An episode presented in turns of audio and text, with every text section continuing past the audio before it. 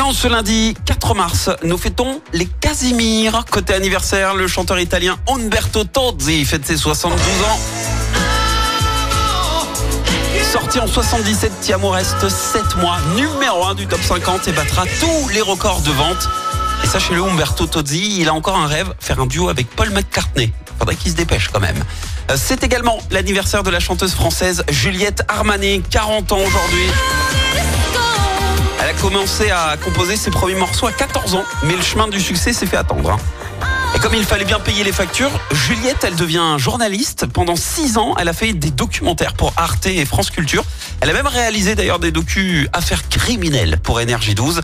Et c'est à l'approche de la trentaine que son rêve commence à prendre forme en 2014. Elle gagne le concours de musique organisé par les Inrock et trois ans plus tard, elle se fait enfin connaître du grand public avec ce titre, L'amour solitaire. Extrait de son premier album récompensé aux Victoires de la musique en 2018.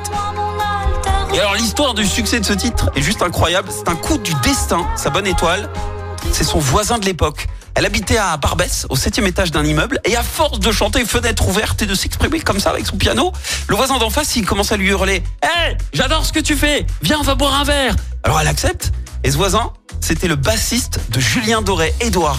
Alors du coup, il a fait passer la maquette de L'amour en solitaire à Julien Doré, qui a adoré, et elle se retrouve comme ça, à faire ses premières parties sur une trentaine de dates, et c'était parti. La citation du jour. Ce matin, je vous ai choisi la citation du pasteur américain Billy Graham. Je ne suis pas en train de vieillir. Je suis en train de devenir un classique.